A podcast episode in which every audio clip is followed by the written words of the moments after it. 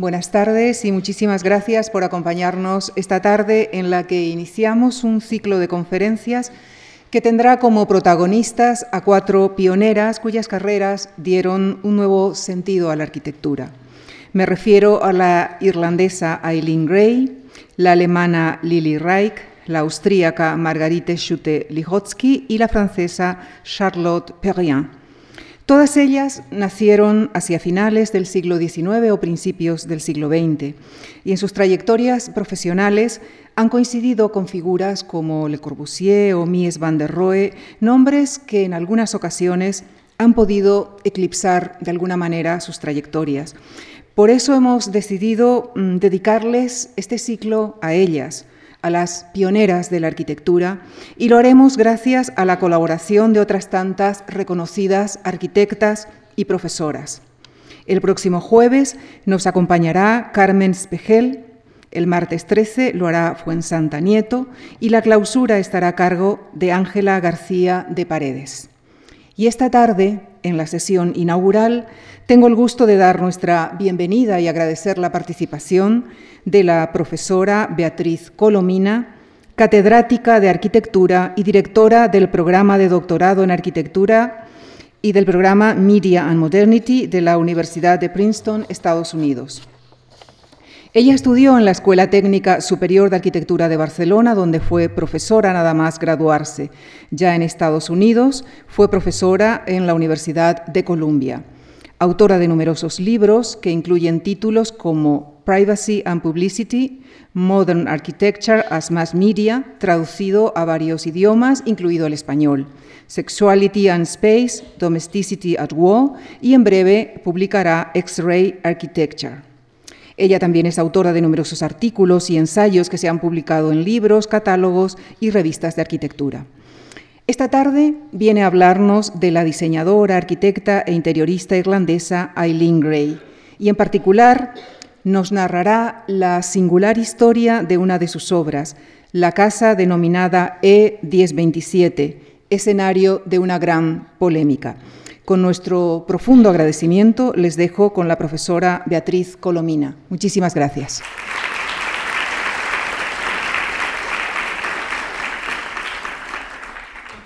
Muchísimas gracias uh, por venir uh, y muchísimas gracias a la Fundación Juan March por este uh, realmente ciclo súper interesante en este momento tan crucial para las mujeres arquitectas y para las mujeres en, en tantos otros campos de, del conocimiento y, y, de la vida. Es muy importante volver a este momento de los años 20 donde realmente había ya figuras tan importantes y de las que conocemos en realidad uh, tampoco. Hasta recientemente no ha habido estudios uh, uh, importantes de, de, ninguna de estas arquitectas.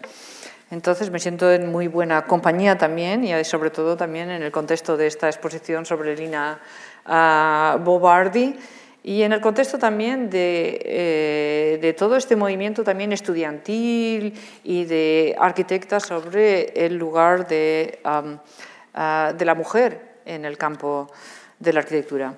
La conferencia que, voy a dar en realidad es la historia de, de una obsesión, de, la obsesión de Le Corbusier, arquitecto que seguro que ya conocen, con una casa de Eileen Gray, una casa que tiene un título muy enigmático, E1027, y luego explicaré de dónde sale este título, tan, este nombre de, casa tan enigmático, pero es también la historia de mi obsesión con otra obsesión, que es la obsesión de Le Corbusier con Eileen Gray. Y en mi caso esta obsesión se remonta al menos 25 años. En el momento que estaba haciendo mi tesis doctoral, que acabó siendo el libro Privacidad y, Publicidad, um, uh, que acaba de, de ser mencionado y que, y que está traducido al castellano. Más recientemente volví a la Fundación Le Corbusier a París a excavar un poco más profundamente en los archivos. quería eh, el primer artículo que escribí sobre esta casa y sobre esta historia, que es una especie de, ¿cómo se llama esto en español? Soap opera. ¿Cómo se dice soap opera? Un culebrón. sí. es como un culebrón, ya lo verán, es que no me lo invento para nada. Eh, que quizá yo había exagerado al, al, contar esta historia, pero de hecho a veces hay, hay que exagerar para que la gente se dé cuenta. Y además porque yo creo que la ficción juega un papel muy importante en la arquitectura, incluso en la historia de la arquitectura.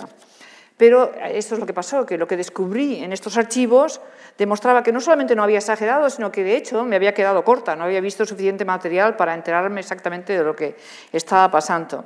Pero mientras tanto, para todos los que están aquí, que no saben ah, ah, la historia inicial, voy a empezar ah, desde el principio, contándoles esta historia de esta casa que se llama, como he dicho, E10 27 y que es una casa blanca ah, moderna colgada de un acantilado, está como a, 30 metros ah, por encima del, Mediterráneo, en un lugar ah, muy remoto, parece que lo estoy diciendo como un cuento de, hadas, en un lugar muy remoto, pero realmente es un lugar muy remoto, Roquebrun, Cap Martin, eh, Roquebrun está al norte de, como a media hora de, de Niza, de camino hacia la frontera Ah, con Italia, en Francia.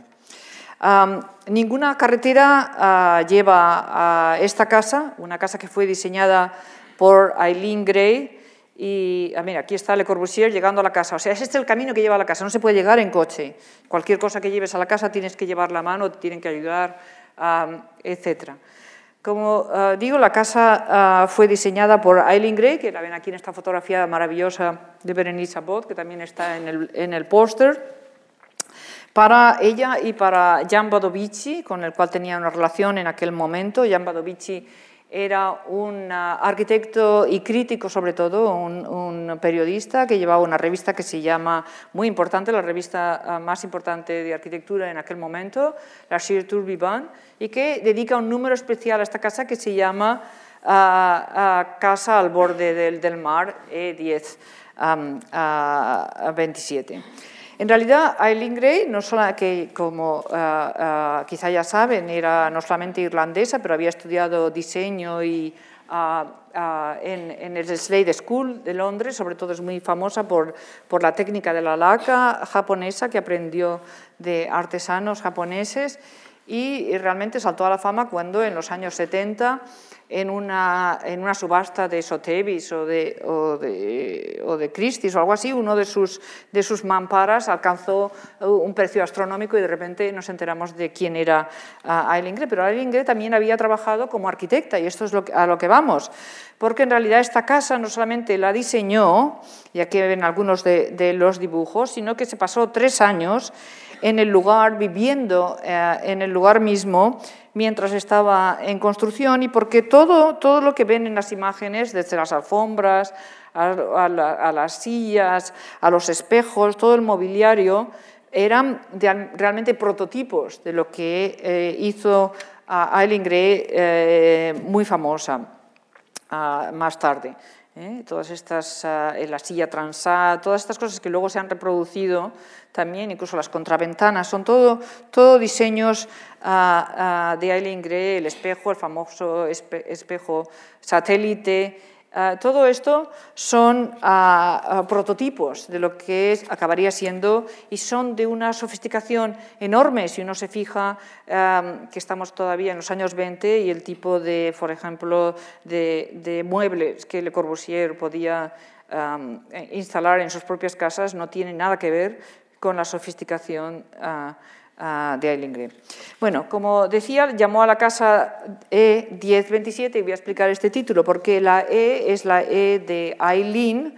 Ah, el 10 es por la J, la J de Jan Badovici, de Juan Badovici, la décima letra del alfabeto. El 2 es por la B de Badovici, el, apellido de, su compañero en aquel momento. Y 7 eh, por la G ah, eh, de Gray. Así que también en el título es como una especie de, enigma.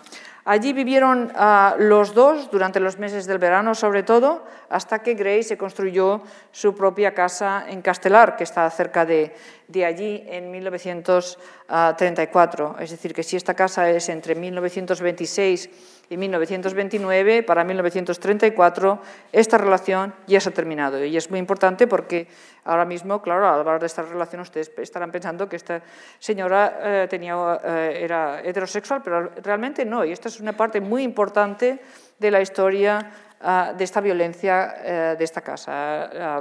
Aileen Gray era abiertamente lesbiana. Después de la, muerte de Badovici en 1956, la casa se, vendió, a una arquitecta suiza llamada Maria Louise Selbert y esta se encontró, imaginaros la sorpresa, con que todas las paredes estaban agujereadas por, balas. Ah, la casa sin duda había sido ah, escenario de una considerable violencia. En una carta de 1969 ella comenta sobre el estado en que se había encontrado la casa y dice Corbu, es decir, Le Corbusier, no quería que se reparase nada y me urgió a que lo dejara todo tal como estaba, como un recuerdo de la guerra. Bueno, aquí empezamos. ¿De qué guerra estamos hablando? Obviamente era la Segunda Guerra Mundial, los agujeros de, las balas, son heridas, digamos, de la ocupación alemana, que fue muy importante en esta parte de la costa. De hecho, todos los extranjeros tenían, debían abandonar la costa. Eileen Gray tuvo que abandonar no solamente esta casa, sino la otra, y mudarse a un apartamento en Menton, que está un poquitín más, más adentro. Pero aparte de la violencia de la guerra misma, eh, la cuestión que me interesa a mí es qué violencia hay aquí en esta casa ya antes de las balas, incluso antes de la inevitable relación entre la arquitectura moderna y la guerra, que es otro tema que me ha interesado mucho y que también ha sido objeto de otro de los libros que he publicado, La domesticidad en guerra, que habla precisamente de la guerra mundial de la Segunda Guerra Mundial y la importancia que la arquitectura moderna ah, o que para la arquitectura moderna tiene en la Segunda Guerra Mundial. En cualquier caso, la pregunta importante es qué está haciendo aquí Le Corbusier, eh, dando consejos a María Louise Herbert sobre qué hacer eh, eh, sobre en la casa, y esto es importante porque en realidad Aileen, ¿por, qué no le está preguntando a Aileen Gray, que es la arquitecta de la casa? Aileen Gray murió de muchísimos años, tenía ya no sé si noventa y pico. ¿eh? Entonces, de hecho, ella vivió muchísimo más años que, que Le Corbusier. Entonces uno se pregunta qué está haciendo aquí Le Corbusier, qué le lleva a este lugar aislado a esa casa remota que incidentalmente, y esto es importante también, llegará a ser el sitio de su propia muerte. La muerte de Le Corbusier en 1965 ocurre aquí, al pie de esta casa ah, en el mar, donde nadaba todos los, ah, los días. Bueno, por extraño que parezca, para encontrar una respuesta a, qué está haciendo Le Corbusier aquí en este momento, en los años 50, eh, diciéndole a María Luisa Elbert qué es lo que tiene que hacer o no hacer con la casa, que no repare los agujeros de la bala, que las balas, que tiene que quedar todo como, recuerdo de, la guerra, pues por extraño que, parezca, nos vamos a tener que, remontar a los primeros ah, viajes ah, de Le Corbusier.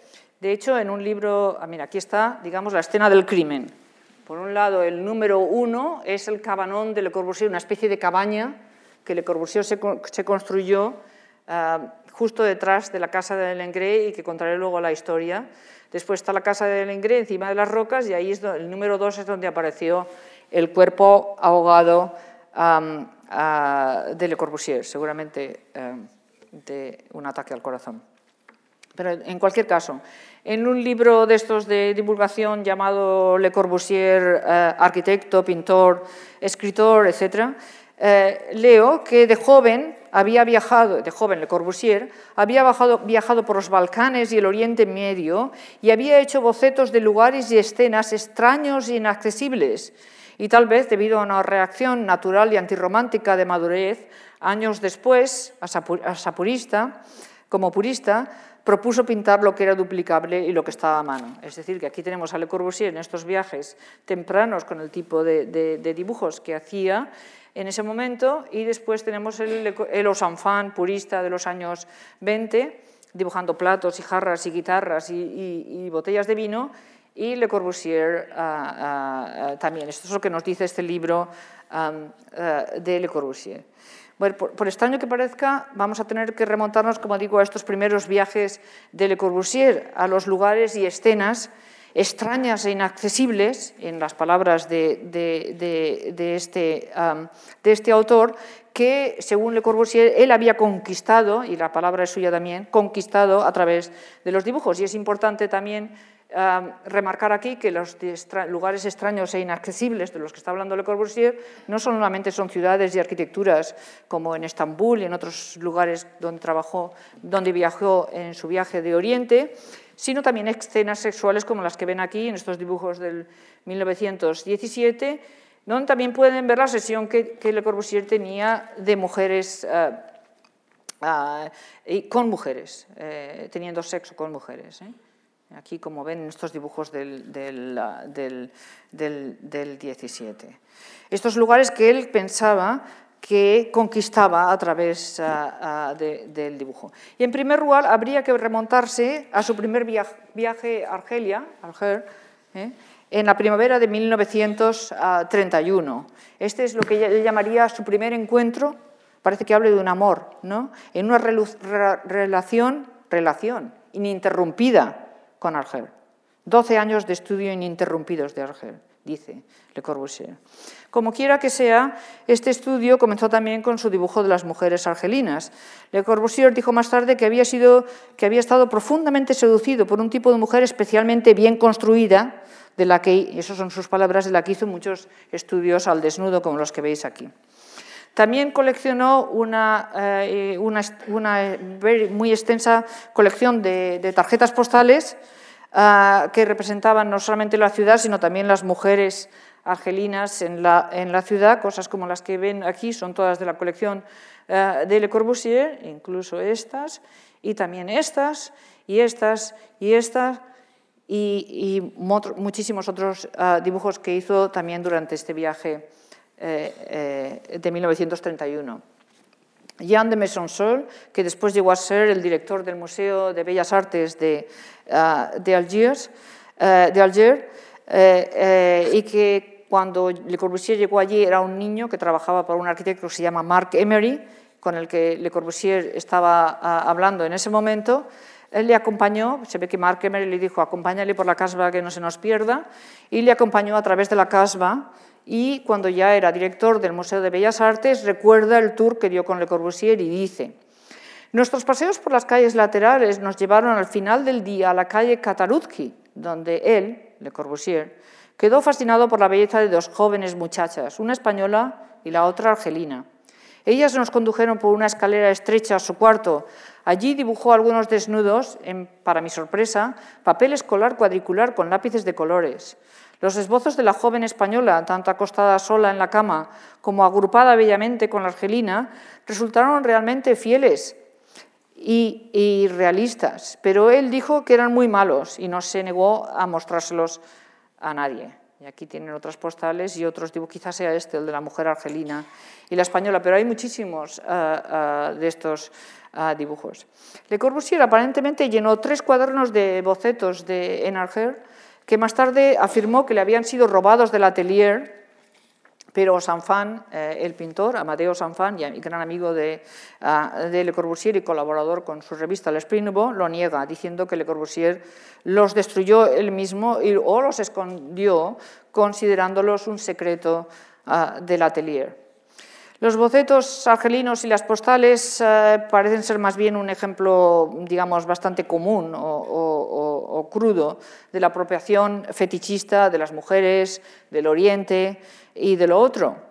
Pero Le Corbusier, como ah, otros historiadores ya han observado, convirtió este material en material ah, en estudios preparativos para el proyecto de una composición ah, mural monumental cuyos planes parecen haber ocupado a Le Corbusier toda su vida. Ah, de hecho, se muere sin haber terminado este proyecto. De hecho, desde los meses que siguieron a su vuelta de Argel hasta su, hasta su muerte, Le Corbusier parece haber hecho cientos y cientos de, de, esbozos en papel de calcar amarillo, superponiéndolos a los esbozos originales que veis aquí y gradualmente volviendo a trazar los contornos de las figuras y eliminando todo el detalle. Osanfan decía que Le Corbusier había redibujado también sus propios esbozos con la ayuda de fotografías y de las ah, tarjetas postales que había coleccionado. También se obsesionó en gran manera con este cuadro famoso de, de Lacroix, las mujeres de, de Alger, e hizo una serie de esbozos también de los contornos de las, de las figuras de este cuadro, desproviéndoles, como veis, desprovistos, como veis aquí también, de toda la ropa exótica y la decoración, digamos, eh, oriental. Pero ahí está la cosa interesante, que de repente los dos proyectos, el proyecto de redibujar, de dibujar y redibujar los propios esbozos de, de los desnudos que había hecho él él mismo en Argel, y el proyecto de redibujar a Delacroix se empiezan a confundir, ¿eh? empiezan a mezclarse, eh, se fusionan, y empieza a modificar los gestos de las figuras de Delacroix, y ya se ve aquí un poco, haciéndoles gradualmente corresponder con las figuras de sus propios ah, esbozos. Dijo que había llamado a esta composición final Femme de la Casbah, Mujeres de la Casbah, pero en realidad nunca la terminó, continuó rehaciéndola toda su vida que, el dibujar, que, Le Corbusier dibujara y redibujara estas imágenes y que esto se convirtiera en una sesión para toda la vida, ya indica que aquí hay algo en juego. Y esto se hace todavía más obvio cuando en 1963-64, es decir, justo un año antes de morir, Le Corbusier, descontento con el visible deterioro del color del papel de, calcar amarillo en el que estaban hechos estos dibujos, copia una selección de solo 26 dibujos en papel eh, de calcar transparente y sintomáticamente para alguien que lo guardaba absolutamente todo, quema los dibujos originales, quema sus propios eh, dibujos. No, para entender esto hay que, hay que darse cuenta que Le Corbusier lo guardaba absolutamente todo. O sea, él iba por la calle, por la por la playa y se encuentra una concha que le gusta y esa concha ahora está en la Fundación Le Corbusier con un número y seguramente con la playa en la que, en la que encontró. Las maletas con las que viajó, digamos, a, Buenos Aires están en la Fundación Le Corbusier. Eh, los recibos de la tintorería están en la Fundación Le Corbusier. Los, las cuentas del teléfono están en la Fundación. En realidad no puede ser una historia de la vida cotidiana, porque es que lo guardaba absolutamente todo, no el dibujo que había hecho sobre un recibo, sino el recibo, el dibujo, el otro dibujo, bueno, la nota de quién ha llamado, a qué hora ha llamado, bueno, todo, todo, todo. Entonces, que alguien que recoge absolutamente todo decida uh, quemar a sus propios dibujos, no es como alguien que eh, decide liberarse de todo de cuando en cuando. Sin embargo, eh, el proceso eh, de dibujar y redibujar las femmes de la Casbah, las mujeres de la Casbah, había llegado yo a su punto culminante, incluso digamos histérico, cuando los estudios de Le Corbusier llegaron a realizarse en un mural que terminó en 1938 en la casa de Ailingre, en la E1027. Le Corbusier se refería a este mural como bajo los pilotis o graffiti en Cap Martin y algunas veces lo llama assemblage ah, de tres ah, mujeres. Bueno, todos estos títulos son un poco curiosos si se piensa en ello. ¿Por qué Le Corbusier llama a su propio ah, trabajo graffiti? ¿Y quién son estas tres mujeres? Bueno, pues sobre las tres mujeres quizá que sí que tenemos una respuesta, porque según Selbert, Le Corbusier le dijo que, ah, ah, o solía decir a sus amigos, que Badu, Badovici, era, ah, estaba representado en la figura a la derecha, que su amiga Aileen Gray era la figura a la izquierda y que la figura está en el medio, este contorno que no sé si pueden ver aquí, en el medio, este era el hijo, su hijo deseado que nunca nació. Now, eh, esto realmente es una, es una, escena realmente extraordinaria, no se trata solo de la desfiguración eh, de la arquitectura de Gray, se, eh, realmente había pedido prestada la casa para pasar las vacaciones de Semana Santa y decide pintar ocho murales sin preguntar a nadie, sino también una desfiguración de la sexualidad misma de Gray, que a pesar de su relación corta y malentendida con, con Badovici, era ah, abiertamente eh, lesbiana. Pero en tanto que Badovici se presenta a sí mismo o que, que, Le Corbusier presenta a Badovici como una de las tres mujeres, tampoco sabemos exactamente si el mural eh, revela más de lo que oculta. En cualquier caso, todo esto me parece como un tema para psiquiatra, especialmente si tenemos en cuenta la relación realmente obsesiva de Le Corbusier con esta casa, como se manifiesta, y eso es solo uno de, ah, ah, de los ejemplos de una patología bastante eh, compleja, en su casi ocupación del lugar durante la Segunda Guerra Mundial, cuando se construyó esta pequeña ah, cabaña, el Cabanón, de tres metros y medio por tres metros y medio, justo en los límites de la, propiedad de Ailengre, justo detrás de la casa de Ailengre. Aquí tienen el, cabanón y las plantas del cabanón de tres metros y medio y esta ventana que no solamente mira al mar, sino que también mira a la casa de Ailengre. De todos los lugares del Mediterráneo, si quería hacer una cabaña, mm, ahora que se habían enfadado precisamente porque le había hecho los murales en la casa, mm, bueno, se pueden preguntar cómo es que se hace la cabaña justo detrás de, la casa, mirando como una plataforma, digamos, de observación o una especie de caseta de perro guardián, como dijo Eileen Gray eh, eh, mismo. Y la violencia de esta ocupación eh, y de esta mirada, digamos, de control es mucho más brutal si uno se acuerda que Eileen Gray había escogido este sitio precisamente porque no se podía llegar a él desde ningún lugar, porque era inaccesible y no se podía ver desde ninguna parte. Claro, la mayoría de la comunidad, digamos, ah, ah, lesbiana y homosexual de, París iban a Saint-Tropez y ella no quería ir a Saint-Tropez precisamente porque ahí había demasiada, demasiado jaleo, demasiada gente, ella quería vivir en un lugar retirado. ¿no? Y, y, acaba con Le Corbusier detrás de él. Aquí tienen a Le Corbusier, el sitio trabajando en su cabanón, hasta el cuarto, de baño no tiene ni puerta, todo abierto, claro, porque es como tres metros y medio por tres metros y medio, se pueden imaginar, es pequeñísimo. ¿no? Es muy interesante ver este dibujo, porque también hay esta figura que tiene hasta prismáticos, o sea, que está claramente mirando. Y luego, por si no supiéramos ya bastante sobre la historia de toda esta historia con Algiers, aquí tenemos a, una figura que claramente eh, lleva, eh, parece una figura árabe, ¿no? Y, por supuesto, el, el, modular del Corbusier. Bueno, a cierto punto, Le Corbusier decidió que el cabanón era demasiado pequeño para él y su mujer y se construyó otro pequeño cabañón aún más pequeño que el otro, solamente para trabajar, y aquí lo tienen trabajando en su, en su cabanón. Pero, eh, como decía, eh, la violencia de esta ocupación con el cabanón ya se había establecido cuando eh, Le Corbusier pinta los murales en la casa. Había hecho ocho murales en total sin el permiso de Aileen ni de Badovici. entonces Aileen Gray ya no vivía allí, como, como, decía, pero ella era la autora de la casa. ¿no? Imagínense que alguien mira a la, a la Villa Savoie y sin preguntarle ni a Madame Savoie ni a Le Corbusier eh, pinta ocho murales en la casa, nos habríamos escandalizado todos, pero los murales están todavía ahí, están todavía en la casa. Eso que la casa se ha reconstruido recientemente, se ha restaurado recientemente. Ella lo consideró como un acto de vandalismo. En efecto, como ha dicho su biógrafo, Peter Adams, él dice que fue una violación. Un compañero arquitecto, un hombre a quien ella admiraba, había desfigurado sin su consentimiento su diseño. Aquí tienen los murales en la casa. Y la desfiguración de la casa con los murales ocurrió mano a mano también con el desdibujamiento, si quieren, o el effacement, no sé cómo se dice esto en español, de Aileen Gray como arquitecta.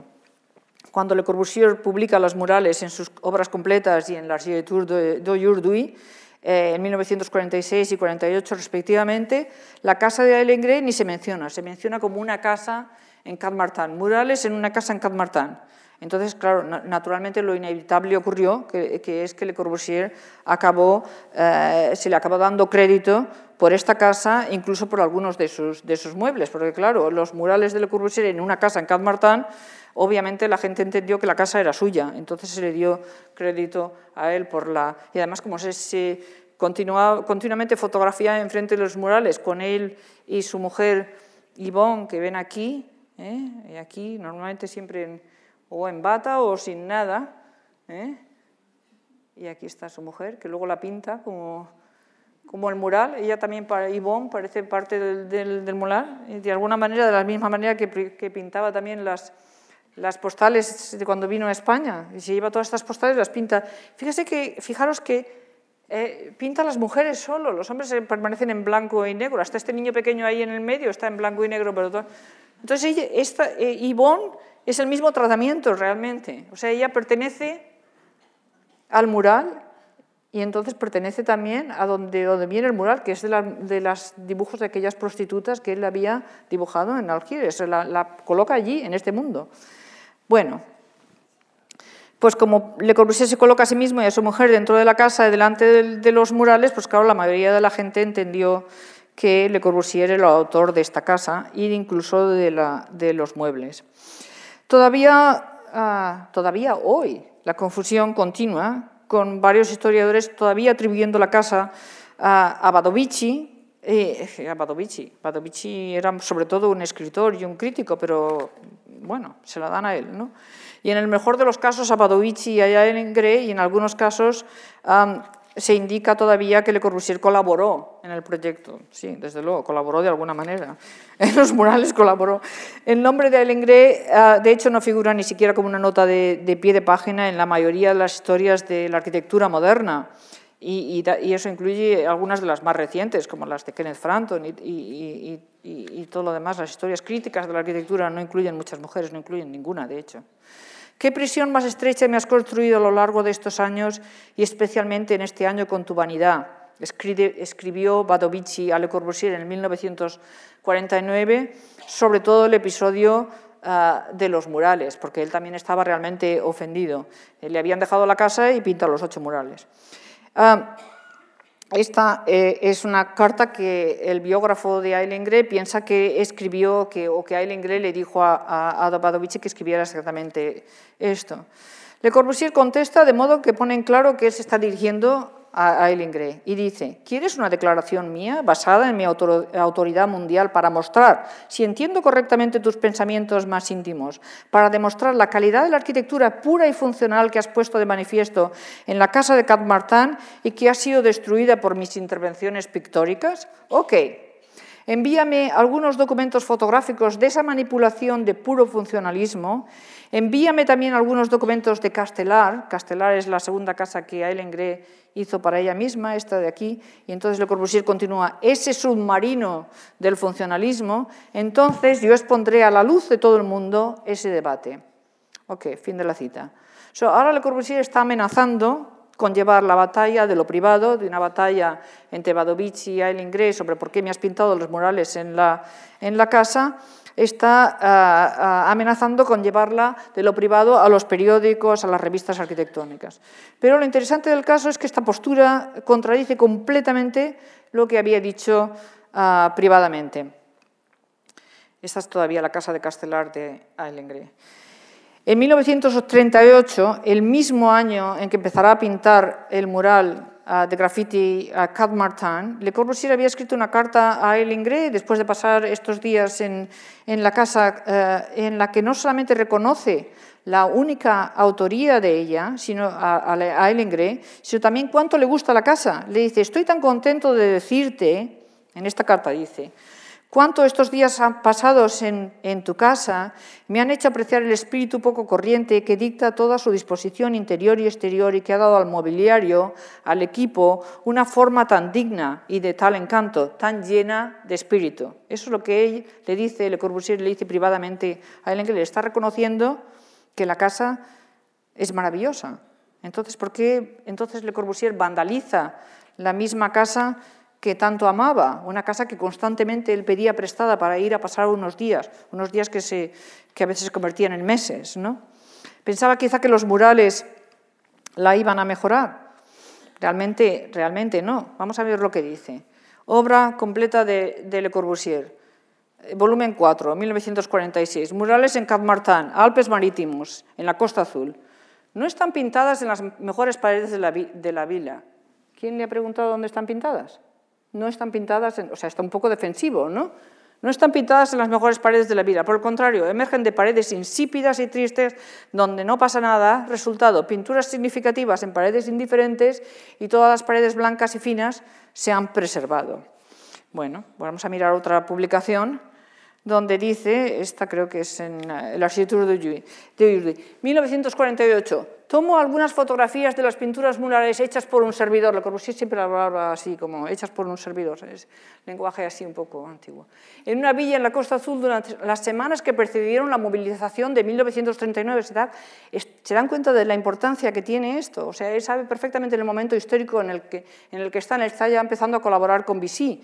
¿eh? Eh, estamos en este, en este momento. Las paredes escogidas para recibir estos nueve grandes murales, de hecho hay ocho, o sea, no sé por qué dice que hay nueve nueve grandes murales fueron precisamente las más tiernas, las más insignificantes. Esta villa que yo he animado con mis pinturas era muy bella, blanca por dentro y podía haberse pasado perfectamente sin mis talentos. Bueno, pues si se podía haber pasado tan bien sin sus talentos, ah, ¿por qué decidí pintar los murales? Quizá pensaba que, estos murales la iban a mejorar, que la iban a realzar.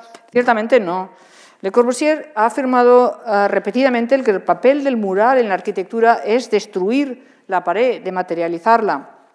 En una carta a Vladimir Mekrasov, en 1932, escribe: Admito que el mural no, admito el mural no para mejorar una pared, sino al contrario, para uh, uh, violentamente eh, demolerla, para destruirla violentamente, desproverla de todo sentido de estabilidad, de peso, etc. Entonces el mural para Le Corbusier es un arma contra la arquitectura, es una especie de bomba, es lo que está diciendo. Es para violentamente destruir la pared y desproverla de todo sentido de estabilidad, de peso. Entonces, ¿por qué pintar estos ah, en las paredes a riesgo de matar la arquitectura? Se pregunta él a sí mismo en esta misma carta. en la misma carta dice que el mural destruye la arquitectura, que es como una bomba prácticamente, y entonces él se pregunta a sí mismo, ¿por qué? ¿Por qué eh, pintar murales? ¿Por qué entonces pintar en las paredes a riesgo de matar la arquitectura? Entonces se contesta a sí mismo. Es solo cuando uno está persiguiendo una tarea completamente diferente, la de contar historias. Entonces estamos aquí otra vez en el mismo mural preguntándonos qué es la historia que tan urgentemente eh, eh, necesita contarnos Le Corbusier en este mural graffiti a Martin. Bueno, por extraño que parezca, tenemos que volver otra vez a Argel, porque, eh, de hecho, esta carta maravillosa de Le Corbusier a Elie llena de alabanzas sobre la casa, enviada desde Cap Martin el 28 de abril de 1938, lleva eh, el encabezamiento, eh, lleva papel de, de, hotel, Hotel Aleti Algiers. Bueno, ok, ya sabemos todos que nos llevamos el papel de los hoteles, pero piénsenlo otra vez. Es el año 1931, cuando él había estado en Argel, y ahora estamos en 1938. Siete años llevando el papel de, Argel de aquí para allá. Seguramente este papel estaba con los dibujos de las mujeres argelinas que él había llevado allí para usarlos para hacer los murales, sino cómo ha aparecido este papel aquí. Y es también súper interesante, ¿no? Que no solamente lleva este este encabezamiento, sino que, si lo piensan bien, la violación de la casa y de la identidad de Alengre es consistente también con su fetichización de las mujeres argelinas. Se podría incluso decir que el niño en este mural reemplaza el falo ausente maternal, eh, cuya ausencia Freud dice que organiza el fetichismo. En estos términos, el incesante redibujar y, dibujar esa escena de una sustitución violenta que en el Corbusier parece necesitar la casa, el espacio doméstico como, decorado, vamos. La violencia se establece precisamente alrededor y a través de la casa. En las dos ocasiones, en Argel y en Cap la escena comienza con una intrusión, la ocupación cuidadosamente orquestada de la casa, Recuerden como en Argel decían que las dos mujeres, la argelina y la española, le habían conducido a través de una estrecha escalera a su, habitación, etcétera, etcétera. Entonces, esta es la ocupación de la, casa argelina y luego en eh, eh, la casa de Eilengren ya sabemos cómo, cómo, entra, pero en último caso él borra la casa. En los dibujos de Argel no se ve la casa y en los de Cat Martin también la casa eh, se desfigura. Es significativo que Le Corbusier describe el dibujo mismo, y esta es una de las definiciones de dibujo más extrañas que he encontrado en mi vida. Dibujar, dice, es como la ocupación de la casa de un extraño. Bueno, eso sí que es una definición de dibujo que seguramente no habían oído nunca. Trabajando con las manos, dibujando, entramos en la casa de un extraño, dice, nos enriquecemos con la experiencia, aprendemos. Los dibujos de las mujeres argelinas, por cierto, no eran solamente redibujos de, dibujos del natural, sino como ya nos había indicado Osanfan, son también redibujos, como queda claro aquí, de cartas, ah, de tarjetas postales que él había coleccionado. Aquí eh, pueden verse, de hecho, emparejar todas estas cosas no fue tan fácil, porque claro, si uno va a la Fundación Le Corbusier, las postales están en un, en un sitio y los dibujos en otro. Entonces eh, tiene que ir uno mirando hasta que se da cuenta que realmente Osanfan sabía que él dibujaba a partir de las postales. Y claro, naturalmente que muchas cosas pasan entre esto y lo otro, pero como ustedes ven lo mismo que yo, pues no voy a parar mucho aquí porque si no perdemos mucho tiempo. Y supongo que me tengo que empezar a, a terminar aquí. Bueno, bueno, no, vamos bien, vamos bien. So, entonces, como decía, estas mujeres, son también dibujos de cartas ah, ah, postales. Se podría incluso ah, pensar que la difusión muy importante en Francia en este momento de las tarjetas postales argelinas ya habría informado los dibujos de Le Corbusier. De la misma manera que Le Corbusier siempre reproduce eh, al entrar físicamente en ciudades extranjeras, la representación más típica de esta ciudad en tarjetas postales y en, ah, guías turísticas. O sea, se empeña siempre en, entrar ah, eh, por aquel lugar y, dibuja, de hecho, esta entrada. Bueno, vamos a ir un poco más rápido por aquí.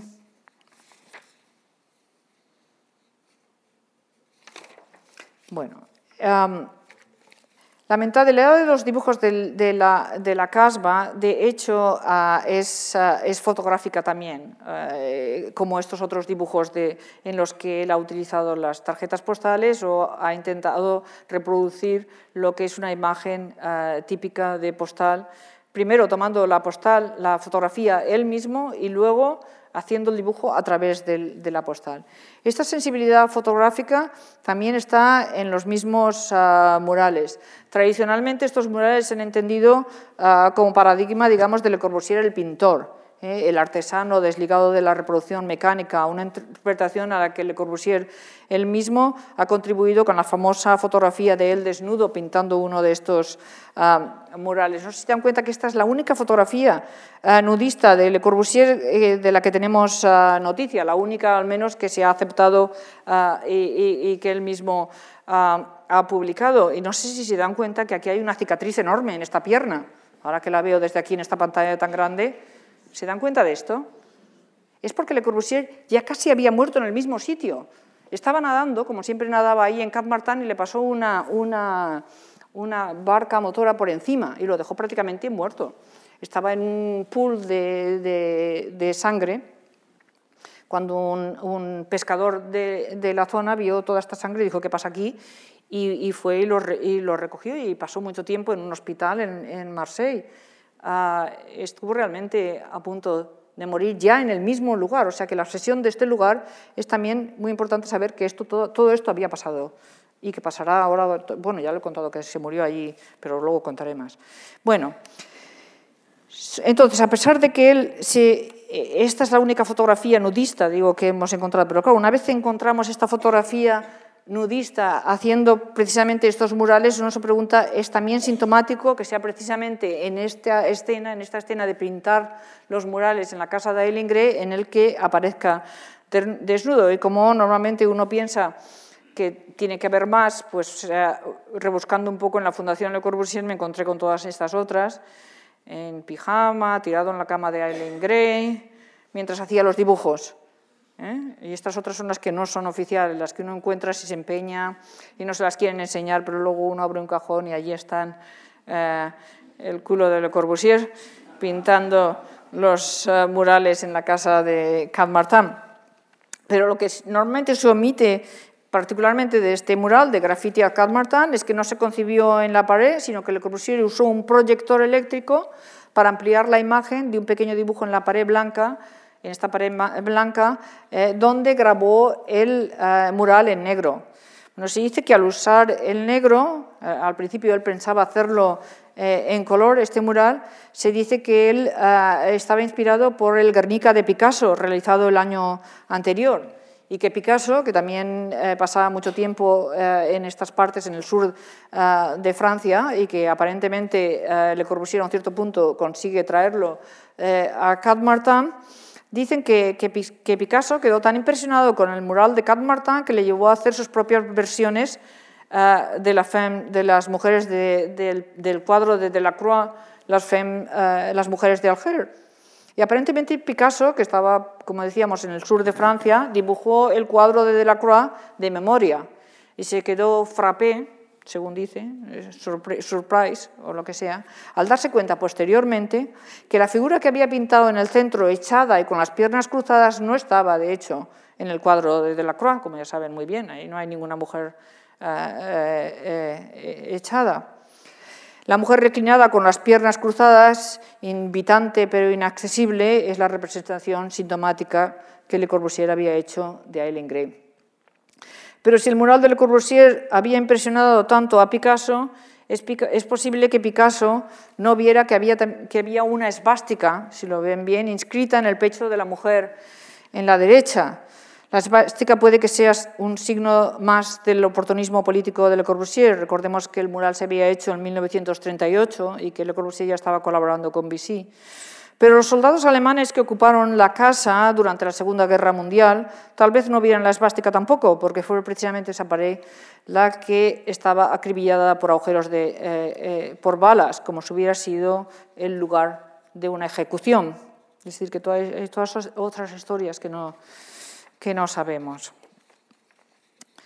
Entonces, eh, eh, volviendo otra vez sobre el tema eh, del dibujo, si Le Corbusier entra en la casa de un extraño al dibujar, la casa en realidad se convierte en la arquitectura de alguna manera del Corbusier, depende de alguna manera de, este, de estas técnicas específicas de ocupar, de destruir o de borrar gradualmente el espacio doméstico del otro. Pero como todos los colonizadores, Le Corbusier no piensa que eso sea una invasión, sino un regalo. Recapitulando el trabajo de su vida cinco años después, o antes, perdón, de morir, sintomáticamente escribe de Alger y de Cat Martin en exactamente los mismos términos. Es, un libro en el que va a través de los años, dice 1914, dice esto, 1915, y llega a 1930 y dice, ah, esto lo dejado en inglés, 1900, Alger, siete grandes esquemas, siete estudios enormes, free of charge. Vale, no le había pedido a nadie que los hiciera, pero hizo todos estos estudios sobre el plan ah, de Alger. Y luego vamos por 1931, 1932, y nunca vuelve a repetir la frase free of charge, que quiere decir libre de cargas, que no está cobrando, ¿no? Pues llegamos a, 1938 y 39 y utiliza exactamente la misma expresión. 1938-39, ocho murales eh, free of charge en la casa de Badovici Helen Gray en Cap Martin. él conocía perfectamente a Eileen uh, uh, Gray. Uh, eso realmente el nombre es también desfigurado. pero ¿para quién es este, este, regalo? Este regalo, desde luego, no es para Eileen Gray, este regalo de los, de los morales. El regalo, como ahora vamos a ver, es para el mismo Le Corbusier. Esto se verá ahora mismo en las obsesiones obsesivas tentativas por conseguir mantener su propio regalo. Entonces, con esto entro en la segunda parte, bueno, la segunda parte que va a tardar, cinco minutos, porque no tenemos mucho más tiempo, ¿verdad? Ah, sí, tenemos diez. Bueno, pues diez. Ah, que es la segunda parte del, del, culebrón cuando eh, Badovici se muere de repente con un ataque al corazón y no había dejado ningún testamento. Y la propiedad de la casa pasa a una hermana eh, que tenía, que él era rumano y la hermana es una monja rumana que ya era bastante anciana y vivía en Bucarest y había dado poderes a, los, a la orden de los adventistas americanos que se ocupaban de ella. Entonces Le Corbusier lanza una campaña extraordinaria para controlar el destino ah, de esta casa. Escribe más de 100 cartas bien elaboradas y notas más cortas al pastor que está a cargo de vender la casa, a sus amigos en Suiza, sobre todo a su editor. Ah, ¿Dónde está el editor? Aquí lo he visto. A Boyce Girl, que lo veis aquí, por ejemplo, a Heidi Weber, que era la, que, la directora de la galería que, que Le Corbusier construyó, la galería de arte que Le Corbusier construyó en Zúrich están tratando de, encontrar un comprador apropiado. Escribe también al notario de Cap Martin tratando de establecer el valor de la casa en contra de los 30 millones de francos antiguos que pedía el pastor, al director de Spaden, eh, que es el que controla los derechos de Le Corbusier, pidiéndole que, el director de Spaden escriba una carta amenazante al pastor y le informe de las intenciones que tiene Le Corbusier de imponer la conservación de todos los murales a todo comprador de la casa. O sea, todo esto en un momento que Le Corbusier está haciendo Marsella, que está, haciendo, que está en India, está haciendo una ciudad en Chandigarh. No, está ocupadísimo y sin embargo tiene tiempo para escribir cientos y cientos ah, ah, de cartas y meter todo este tinglá para conseguir controlar el destino de esta casa. También escribe a la arquitecta suiza María Luise Scherbert, a la que había, finalmente habían ah, eh, conseguido convencer eh, eh, para comprar la casa, y le aconseja de lo que tiene que hacer y no tiene que hacer hasta el punto de decirle que tiene que traer todo el dinero en efectivo dentro de un maletín y que traer un sombrero. Era un sábado por la mañana. Se ve que, en Suiza la gente guarda el dinero en su casa, porque se fue por ahí por varios amigos y consiguió todo el dinero para comprar la casa, lo metió todo en un matelín, pero con todo el trajín se le olvidó el sombrero. Y Le Corbusier aparentemente pues, soltó montó un tantrum, como dicen, una pataleta porque se había olvidado el, sombrero. No acabo de entender lo que es con el sombrero, pero evidentemente la casa se vendió por subasta. Y realmente había bastante gente interesada, incluso Niarcos estaba interesado, y uno de los Niarcos. Y desaparecen detrás de una cortina y vuelven y se ha asignado la casa a María Luis Selbert, que es la que quería uh, Le, Corbusier. Bueno, en, cualquier caso, estas cartas que escribe Le Corbusier, que a veces mm, son tres y cuatro páginas, en que incluyen dibujos y fotografías y explican en agudísimo detalle cómo es de extraordinaria esta casa y este lugar y las casas vecinas y la playa y la otra playa y la estación que conecta con Burdeos, con París, con Frankfurt, con Ginebra, con Roma, e incluye todo tipo de detalles sobre la vida cotidiana. ¿eh? Aquí tienen uno de estos ejemplos, aquí está la estación, la casa de Cap Martin, etcétera. ¿eh? Y, también estos, estas, aquí está Le Corbusier en, en, Cap Martin, en la, en la terraza, de, de, porque él habla también de la vida cotidiana, de la cocina perfecta de L'Etoile de Mar, que es un restaurante que se abrió más tarde justo encima de, de la casa de Elingré, y habla de comer en el sol, en la terraza de Roberto. Roberto es el dueño de este, de este, de este cuchitril, de este, de este merendero de, de, playa, el dueño de L'Etoile de Mar. El tono... Ah, va subiendo y creciendo eh, hasta el punto que Le Corbusier empieza a sonar como un folleto publicitario de turismo. En una carta a su editor, seguir escribe desde Cat Martin y dice, voilà la cuestión, seguir. Cat Martin, Roquebrune para Navidad, Año Nuevo, Pascuas, verano o invierno. Se trata de esa parte de la costa que se llama clima mediterráneo y continúa diciendo que, hace, que no hace em, eh, frío en invierno, que, está perfectamente en verano, etc. Es accesible por tren, por wagon list, o sea, por coches camas y también por todas las carreteras internacionales y por avión. Está en contacto directo por tres rutas con Niza, Antibes, Cannes, Menton, Turín, uh, Milán, pero aquí la ah, tranquilidad y el aislamiento. Aquí me pongo un, dice, me pongo un, a ver, un sleep un bañador y nada más por semanas. A seguir, haga fotocopias de esta carta, enséñelas a todos sus amigos, hágalo rápidamente, me voy a tirar de cabeza al mar ahora mismo. O sea, mientras él se está tirando de cabeza al mar ahora mismo, hace al seguir que haga fotocopias, que se vaya por todo el sur repartiendo las cartas. Le trata de convencer a Boiseguer a su editor de que forme un grupo de tres o cuatro personas en Zurich que podrían comprar la casa juntos. Esto es antes de encontrar a María Luis. Aparentemente está tratando de salvar los murales a toda costa, pero de paso está expresando una y otra vez su gran amor por este lugar y por esta casa.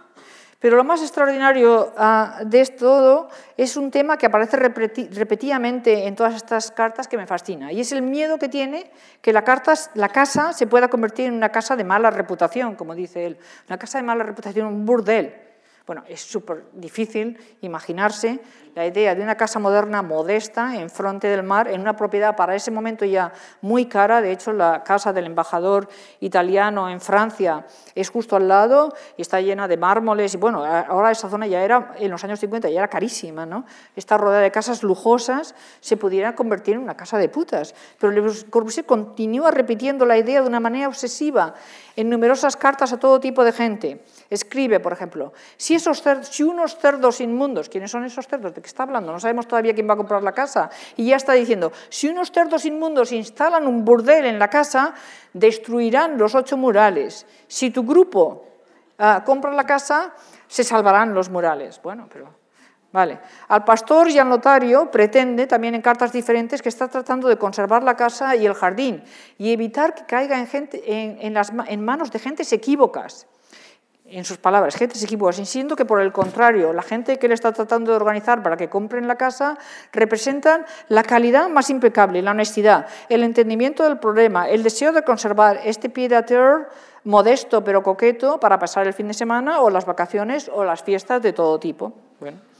Al señor Duchemin, secretario general de Spaden, le escribe, la amenaza es doble. Bueno, por un lado la casa podría comprar la gente que la convertiría en un lugar de rendezvous, de citas, quizá pintoresco, la situación de la propiedad y de la casa misma se prestan a ello, eso dice, la situación de la propiedad.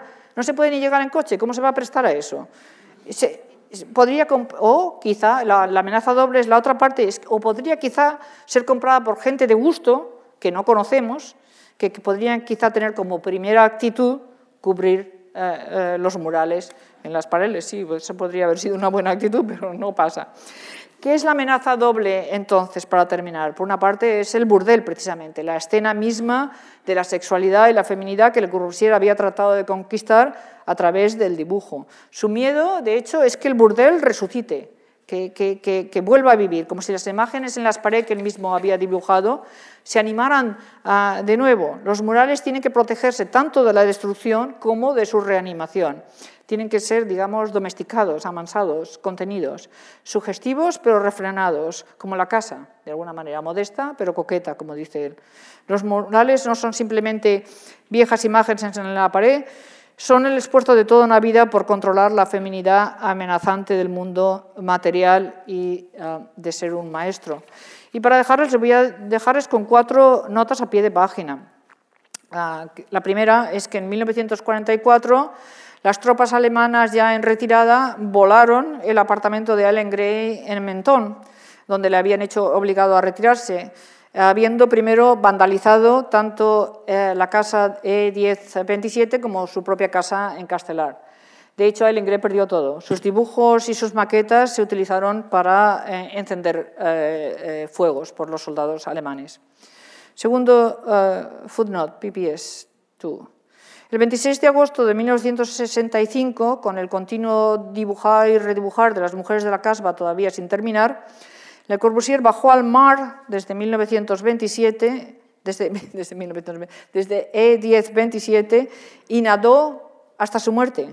En 1952 ya le había dicho a Brassai, el famoso fotógrafo que había conseguido también que viniera a Cat Martin a fotografiarle enfrente del mural y enfrente de su cabanón. Me encuentro, le había dicho a Brassai, también en mi cabanón, que sin duda, no quizás o me gustaría, que sin duda mi vida acabará aquí. No, sin duda, nadie sabe dónde va a acabar su vida, ni cómo, ni dónde, ni cuándo, ¿no? Pero él sí sabe que sin duda su vida acabará aquí.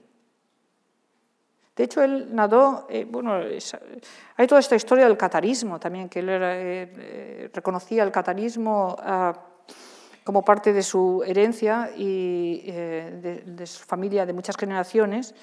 Y esta cosa en el Qatar de nadar hacia, eh, de morir nadando hacia, mira, hacia el sol. Y es exactamente lo que, hizo. De todas maneras, ya, estaba mayor, bueno, no tan mayor, pero suficiente mayor, tenía un problema, un poquito de problema de corazón y el médico le había dicho ya en París, no, de tanto, porque usted se pasa demasiado y tranquilo, baje ahí a la playa, pero no se, no se ponga a nadar. Y exactamente, hizo así exactamente, se metió en el mar y siguió nadando hasta que el corazón ya no dio de más. O sea que realmente se suicidó.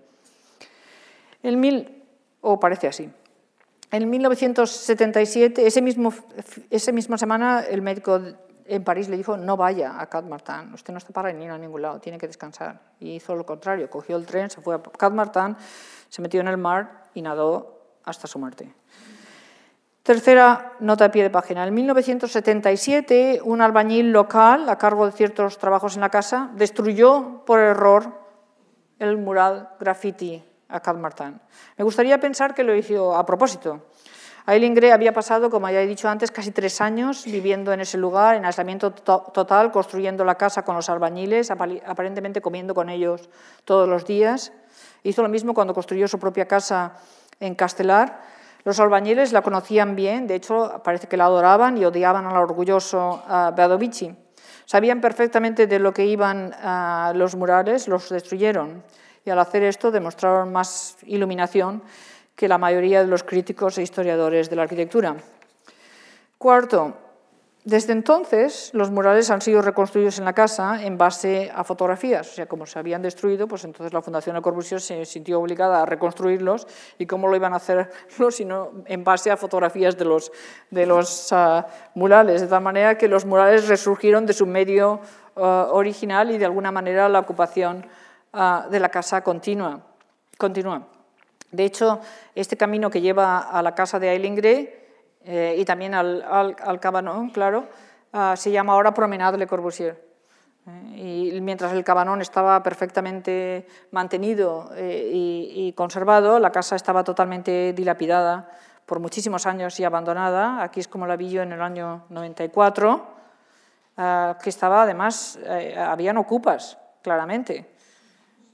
Yo me colé dentro de la casa nadando precisamente en el mar y subiendo estas rocas hasta la casa y me di cuenta que ahí no había nadie en ese momento, pero que la casa estaba ah, ah, no solamente súper deteriorada, sino ah, que había gente pasando el verano allí, porque esto es agosto.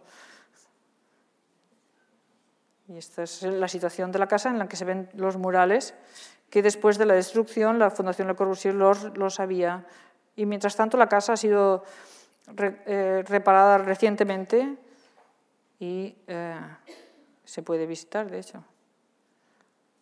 Okay. O sea que esta es una historia también de alguna manera personal para mí. Bueno, muchas gracias.